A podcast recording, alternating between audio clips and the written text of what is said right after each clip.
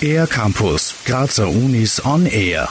Sommersonne, Steak und Salat. Es wird wieder wärmer und das nicht nur, weil sämtliche Grille angeworfen werden. Grillen geht doch auch so einfach und man muss nicht viel beachten. Oder?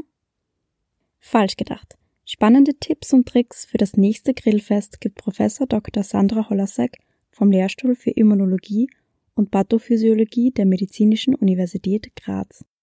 Es ist gerade beim Grillen eine große Chance, den pflanzlichen Anteil von der Mahlzeit zu erhöhen.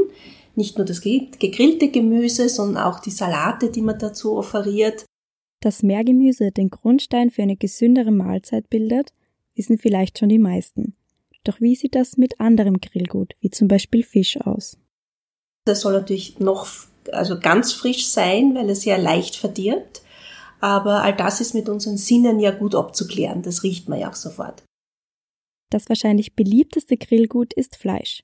Ohne Kotelett, Rippal, Würstchen und Co. können sich die meisten keine Grillparty vorstellen. Fleisch zu reduzieren hilft allerdings der Umwelt und auch deiner Gesundheit. Denn es ist so, dass das Nitrat von gebögeltem Fleisch beim Erhitzen zu Nitrosamin entstehen kann und das sehr gesundheitsschädlich ist. Das heißt, wenn ich große Mengen an gepökelten grille, ist es jetzt auch nicht optimal. Natürlich, wenn das eine oder andere dabei ist, ist kein Problem. Soweit die Tipps zum Essen selbst. Was man bei der Zubereitung beachten soll, erklärt Professor Dr. Holasek. Ja, und wenn es einmal passiert, dass beim Fleisch oder Fisch was verbrennt, also überall am Gargut einfach wegschneiden, das Verbrannte nicht essen. Und bei Kartoffeln ist es natürlich auch so, dass es das Vergolden und nicht das Verkohlen sein soll. Für eine Erleichterung sorgen Grilltassen. Diese können aus verschiedenen Materialien bestehen.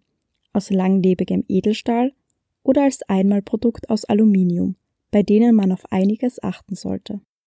Mm, jetzt gibt's aber das Problem, dass diese Alu-Grillfolien, wenn sie mit Säure und Salz in Berührung kommen und dann erhitzt werden, dass es da sehr leicht dazu kommen kann, dass das Aluminium in das Grillgut übergeht.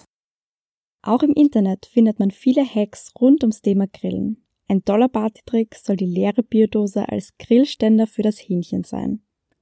Einfach die leere Bierdose auf den Griller, das Hähnchen draufstecken und man bekommt am Ende eine schmackhafte Mahlzeit.